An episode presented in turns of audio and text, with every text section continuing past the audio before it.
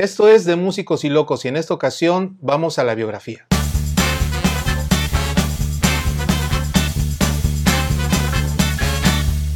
Amigos, muchísimas gracias por estar aquí con nosotros en un capítulo más de Músicos y Locos en nuestra parte de biografía y en esta ocasión estamos de plácemes porque volando desde las Francias, específicamente desde Ile-de-France, viene aquí conmigo mi amiga muy querida Verónica Covarrubias. Muchísimas gracias por estar aquí con nosotros. No, al contrario, Carlos, gracias por la invitación. Siempre muy contenta de platicar contigo.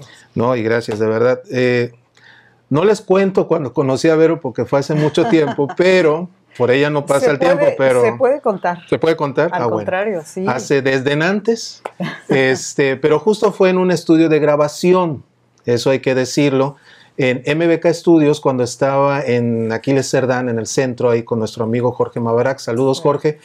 Y, y en ese tiempo Verónica estaba de locutora en una estación radiofónica que está ahí muy cerca. Bueno, estaba, que estaba muy cerca. Y, ah, y trabamos una amistad muy bonita que hasta la fecha perdura. Y, viene muy bien a colación para ir conociendo a Vero y, esta primera pregunta que bueno, Vero, eh, sabemos que naciste aquí en el puerto de Veracruz. Sí. Y que, por cierto, sin conocernos, pero estudiamos comunicación en la misma generación. Tú en el Colón y yo en la Universidad Veracruzana. Así, así, que somos prácticamente contemporáneos. Colegas y contemporáneos, por supuesto. Eh, pero, nos, eres un poquito mayorcito, pero Como por un año, creo. Pero bueno, un tantito. Algo así. Lo, lo, la cuestión es que, como digo, nos, nos conocimos cuando tú estabas en una labor radiofónica y yo, bueno, estaba en el, en el tema del estudio de grabación.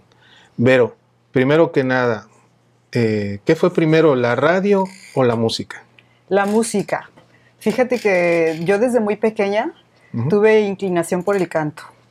De hecho, bueno, en casa mi abuela cantaba todo el tiempo. Me dicen que mi mamá me cantaba desde que yo era pequeñita. Yo eso no lo recuerdo mucho, pero mi abuela sí, ella cantaba cuando cocinaba, cuando lavaba y yo vivía con ella. Entonces, para mí cantar era como muy natural. Y yo no sé si te acuerdas, Carlos, y si quienes nos están escuchando lo hacen también, pero hubo un festival de niños eh, que se llamaba Juguemos a Cantar. ¿Te acuerdas? Ah, bueno, ok. Bueno, en ese festival había un chico en la primera emisión, porque creo que hubo varias, yo me acuerdo de esa, no recuerdo, habré tenido seis años, que sale Juanito Farías, que era un súper cantante, que no ganó el concurso y resulta que él, pues cuando hablan de su biografía, explican que él estudiaba en la escuela de música y entonces ahí a mí me cayó un 20 y yo dije, yo tengo que hacer eso. Entonces, bueno, yo le insistí a mis padres pero para ellos era muy extraño, ¿no? ¿Por qué quiere hacer música la niña? Nadie aquí es músico, ¿qué le pasa? Eso es raro, eso es para los adultos y bueno. Hice una campaña de tres años. Okay. Finalmente pude entrar a la Escuela Municipal de Bellas Artes, que en aquellos tiempos estaba en Bravo.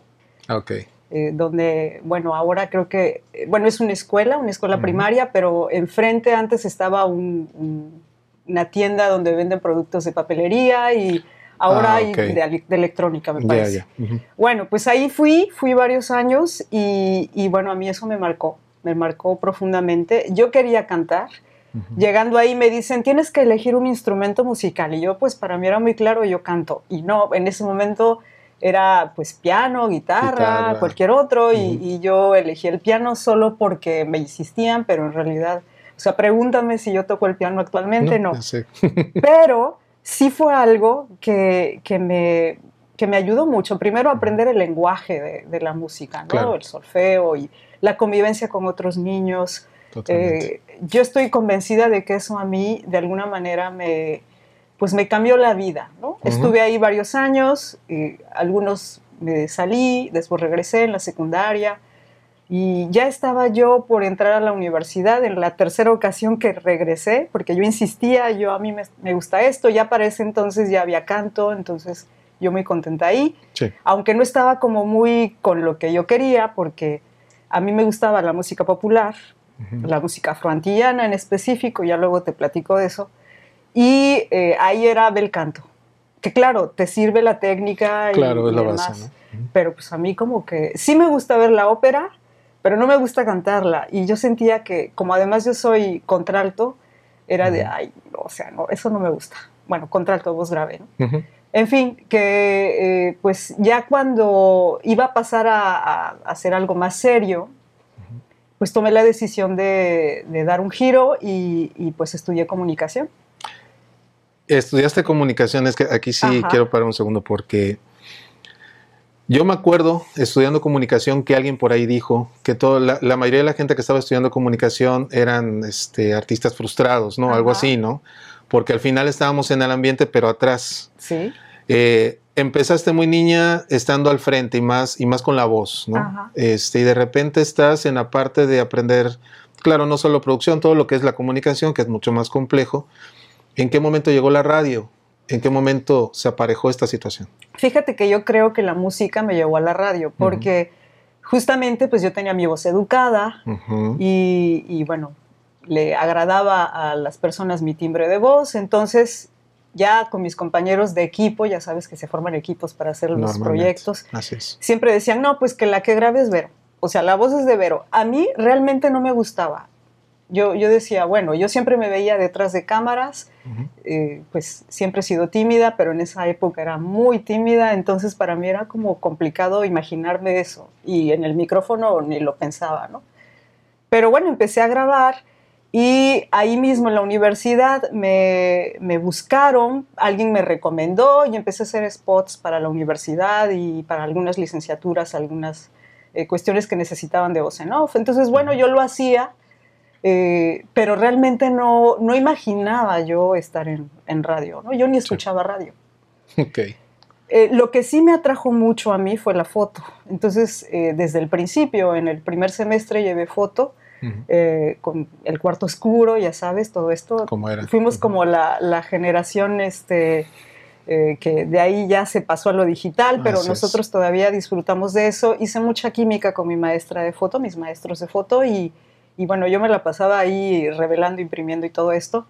Cuando salí de la universidad, hice una primera exposición individual de, pues ya ves que aquí se celebra el Festival Afrocaribeño y yo soy súper fan y eso a mí me, pues me movía mucho por mis orígenes afrocubanos y entonces yo decía, sí, de aquí soy y bueno, yo hice una serie de fotos, eh, invité a todo el mundo, a todos mis amigos, conocidos y demás, fue en el Rincón de la Trova.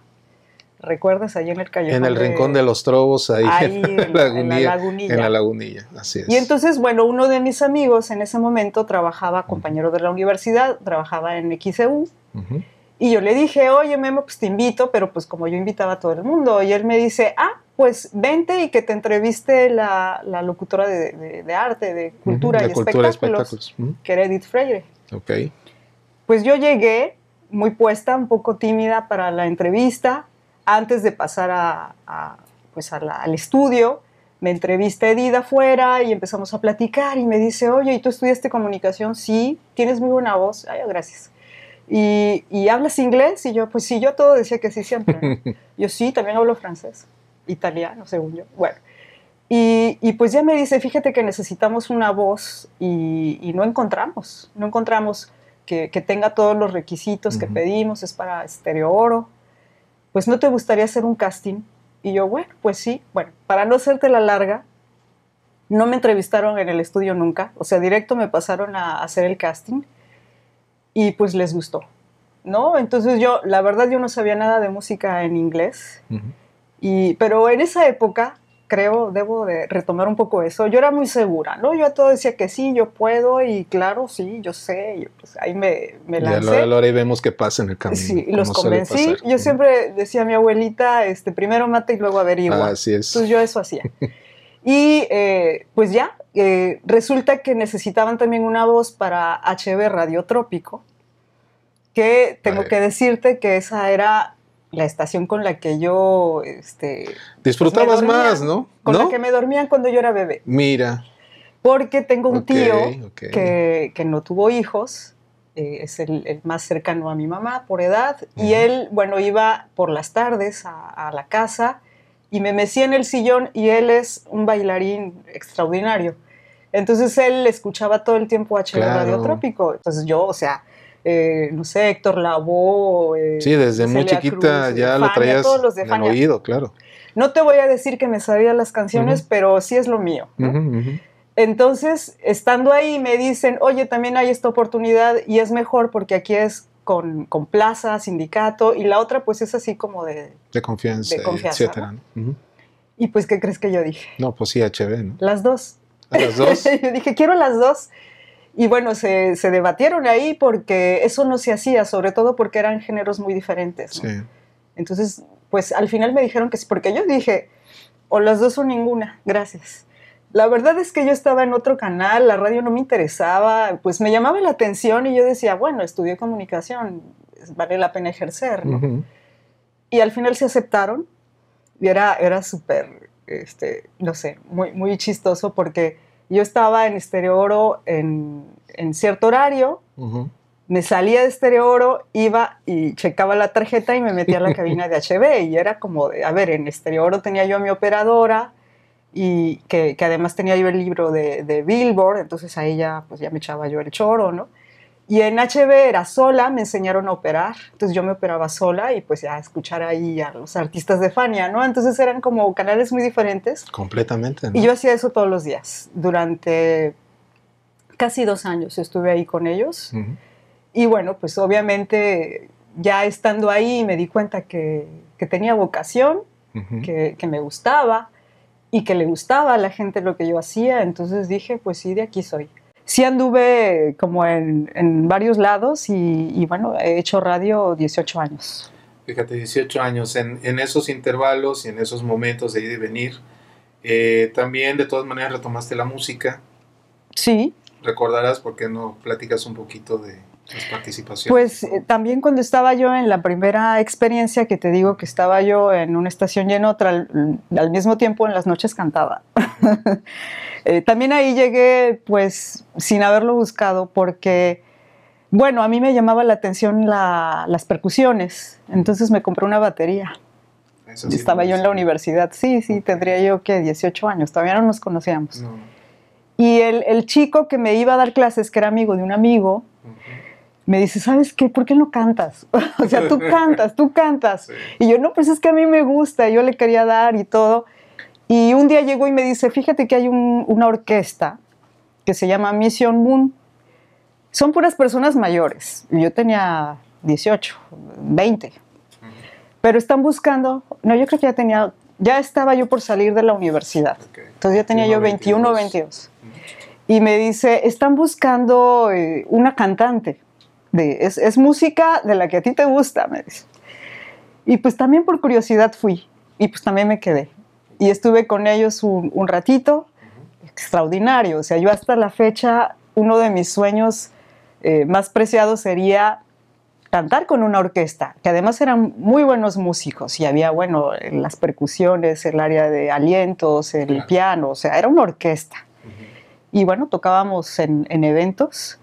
Eh, me tocó abrirle un concierto a Yuri, otro concierto a Manuela Torres y después eran eventos privados, pero pues realmente una experiencia que, que también me hizo pensar, no puedo dejar la música.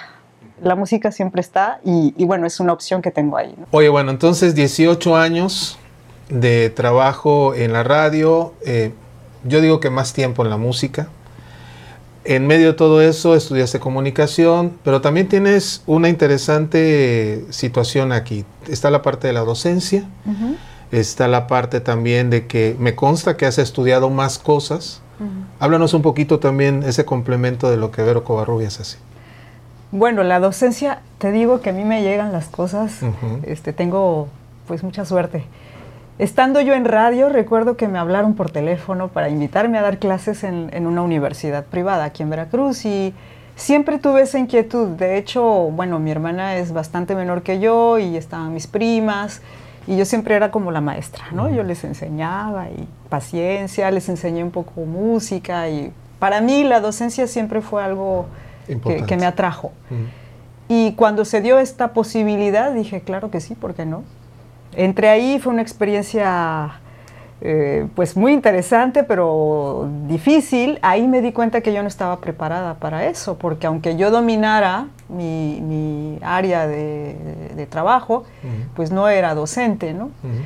Entonces justo en esta misma universidad me ofrecen una beca para hacer la maestría en educación. Yo siempre pensé algún día haré una maestría, nunca pensé que iba a ser en educación, pero dije pues casi que es gratis. Pues, pues como va, ¿no? Me aventé y, de verdad que, sí, que me di cuenta que, tenía vocación para eso, que, quería hacerlo y, hasta la fecha sigo siendo profesora en Francia de, español como lengua extranjera y aquí durante pues sí, eso sí fue 20 años. Sí, 20 años. Esto fue más constante. Y, trabajé en varias universidades, en, el área de comunicación, también después en el área de educación. y, bueno, pues eso me, me, abrió también un panorama. Justo cuando estaba yo haciendo mi tesis de la maestría, pues yo tenía esta inquietud de trabajar la educación con la comunicación. Y bueno, tú sabes que a mí siempre me ha gustado hacer voces. Esto lo descubrí en la secundaria, que yo imitaba a todos los maestros. Y, yo veía que pues les gustaba, ¿no? Yo, ah, pues lo hago bien, ¿no? Y luego las, me iba yo con las caricaturas y pues yo ahí haciendo voces, ¿no?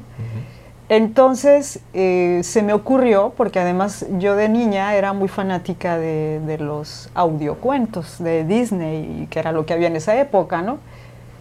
Y yo dije, bueno, ¿y por qué no hacemos un proyecto de educación a través del radiocuento, que es un género maravilloso y que lo podemos hacer, ¿no?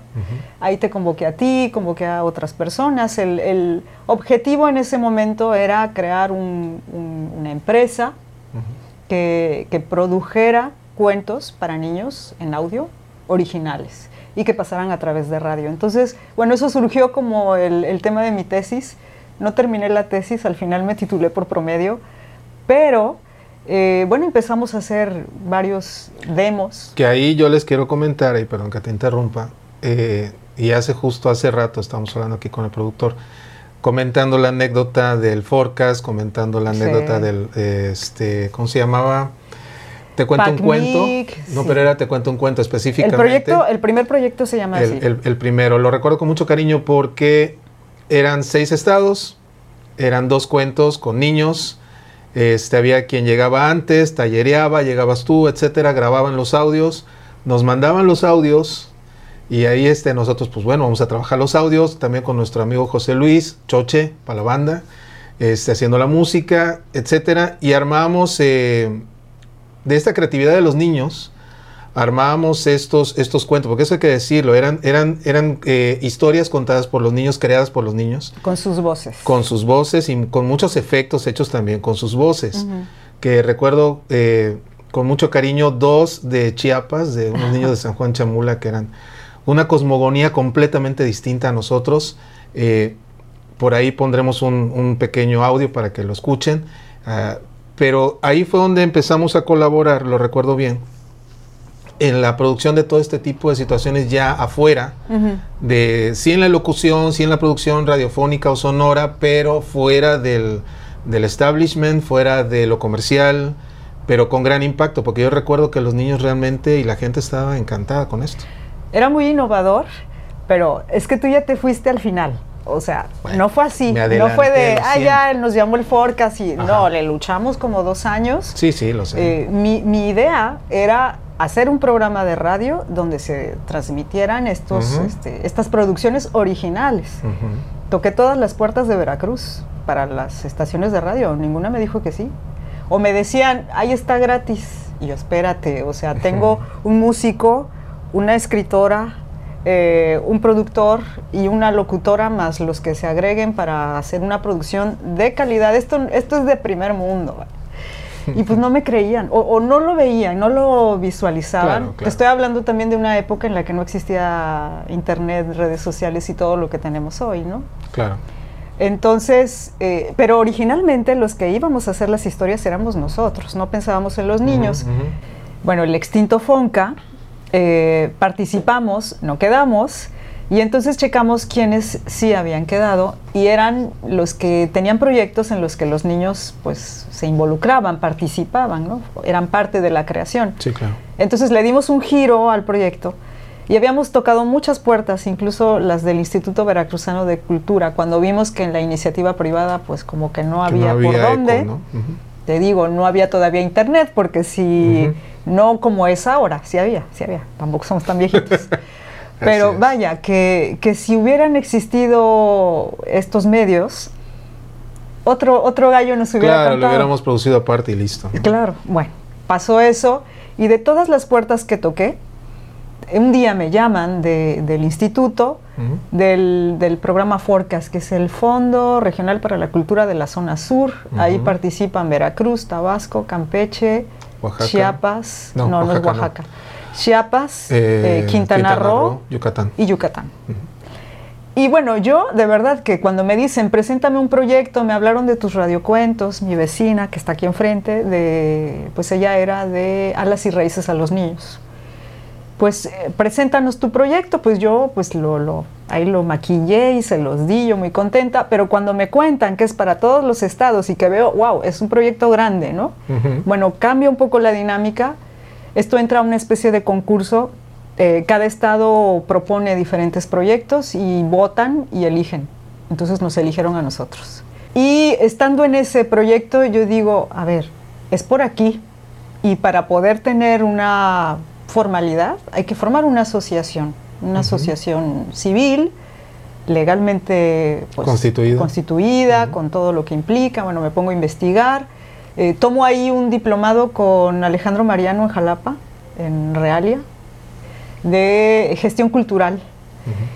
y, pues también, eso digo, de aquí soy, te digo, yo me da hasta miedo ver formaciones y cursos, porque todo lo que estudio, digo, sí, esto tengo vocación y me gusta y lo hago, ¿no? Entonces, bueno, hice esto, formamos la asociación Idea Morada, que, que tuve la oportunidad de dirigir pues 10 años, incluso los dos últimos estando en Francia, era como a control remoto un poco raro, pero continúa la asociación con un nuevo equipo y están haciendo cosas muy interesantes. Ahora, Vero, eh, tú ya estás viviendo en Francia, estás, como decías hace un momento, estás en la parte de la docencia como labor eh, profesional, entre otras cosas.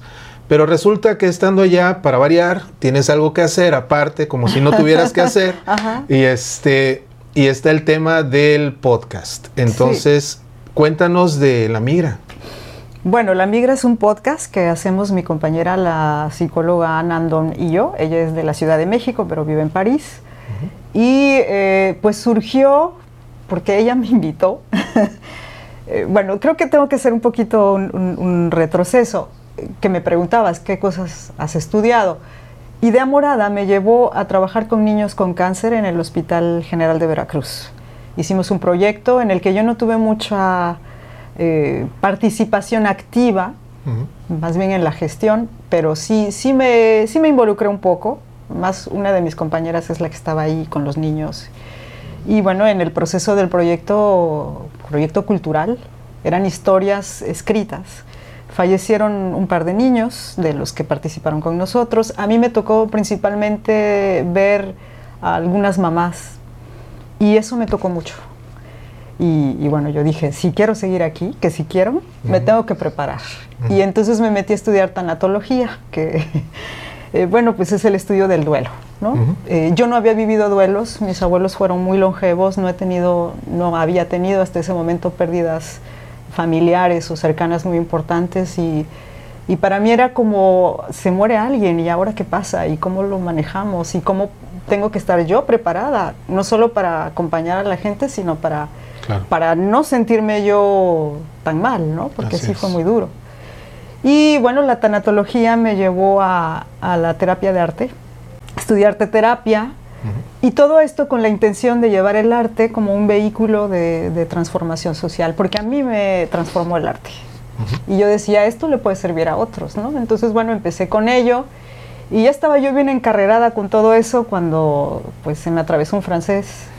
Y al final pues decidimos que, que en ese momento era mejor para nosotros como familia vivir allá. Entonces nos fuimos para allá y ese proceso, este proyecto, digamos, se quedó un poco ahí como en stand-by, pero bueno, cuando migras, eso creo que lo platicamos en otra oportunidad. Bueno, se viven eh, procesos muy, muy Duelos finalmente. Duelos, que, me sirvió mucho haber estudiado tanatología, pero también cuando ya lo vives tú es... Es otra cosa. Es otra cosa, ¿no? Por lo menos en teoría yo sabía, sí, lo que estoy viviendo es un duelo, son muchas pérdidas, hay personas que lo viven y dicen, ¿por qué me siento mal? Claro, claro. Todo el mundo me dice que, ay, qué padre, estás en París y por qué sufres, ¿no? por lo menos yo tenía esta conciencia de, estoy viviendo esto. Bueno, pasó y conozco a Ana, cuando le cuento lo que yo hacía en México, me dice, oye, yo tengo intención, ella se dedica específicamente justo a trabajar el duelo migratorio. Todos sus pacientes son de habla hispana en, París, que hay una comunidad bastante importante allá, no de mexicanos, pero entre españoles y latinos, bueno. Y me dice, yo quiero hacer algo en radio, pero no tengo idea cómo se hace. Y pues tú sabes, lo hacemos juntas. Pero pues a mí me, dio mucha energía el, volver a utilizar un micrófono. Yo me llevé mi micro. Y, dije, sí, esto, esto es lo que hay que hacer, esto es lo que tengo que hacer para también yo, pues, curar muchas cosas que, están ahí, ¿no? Entonces entro al, al, proyecto, pues me aprendo a editar, porque tú crees que en 20 años de radio pues yo nunca edité, yo tenía Carlos, entonces yo nunca editaba. Ya lo sé. Y sí veía y sí tenía una idea, ¿no? Pero ya hacer una producción, tres canales, y, o sea, nunca. Entonces, pues le piqué, le piqué, le piqué y, aprendí. Y bueno, ya tenemos más de un año haciendo, haciendo la migra, que pues la verdad ha sido un, un proyecto muy, muy bueno porque hay una comunidad extranjera de habla hispana en el mundo increíble. Que, tiene todo esto, ¿no? Que, no sabe hablar la lengua del lugar al que llega, que, no encuentra trabajo, que no encuentra su lugar, que, pues perdió todo, sí, la comida, todo. Y hablamos de eso, hablamos de todo eso, eh, pues tenemos planes de, continuar creciendo el, proyecto, hay ya una comunidad que nos sigue, y, pues ahí está la, Migra Charlas entre Migrantes, es el nombre. ¿Y qué sigue, Vero? ¿Qué sigue? Bueno, a la mitad del proyecto yo dije, pues yo también quiero tener la capacidad de, acompañar gente, como muy bien lo hace Ana. Y, entonces busqué opciones, estudiar otra licenciatura, pues para mí no era una opción. Claro.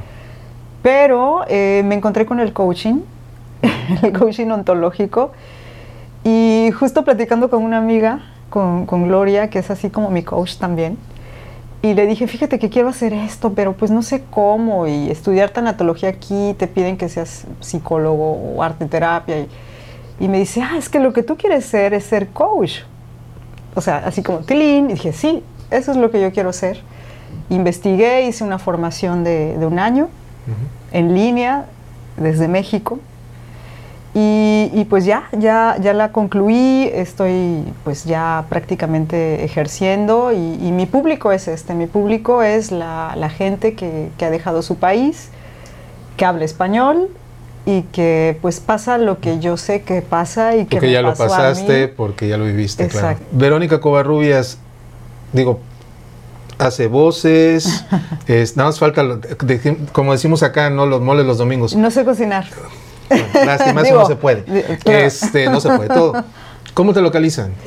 A ver, pues yo creo que en Facebook, en, Facebook me encuentran como Vero Cova, con, ¿Con v. chica. Sí, con V. Y, bueno, eh, acabo de crear una fanpage que es Vero Cova, coach de expats, de expatriados. Y bueno, también estoy en, en Instagram como Vero Cova, coach de expats también. Pues yo creo que ahí, ¿no? Más fácil. Okay. Sobre todo si están en México, pues por teléfono va a ser complicado. Exacto, sí, porque yo creo que las redes sociales son el, momento. Pues bueno, yo creo que ha sido muy completo. Eh, amigos, me parece que el trabajo y la trayectoria de Verónica lo, lo, merece. Te agradezco mucho que hayas aceptado esta invitación. Ah, al contrario, gracias. Para mí es siempre un placer platicar contigo y bueno, ver este equipo que tiene aquí algo tan lindo me emociona. Perfecto. Muchísimas gracias. Esto es de Músicos y Locos. Nos vemos en la próxima.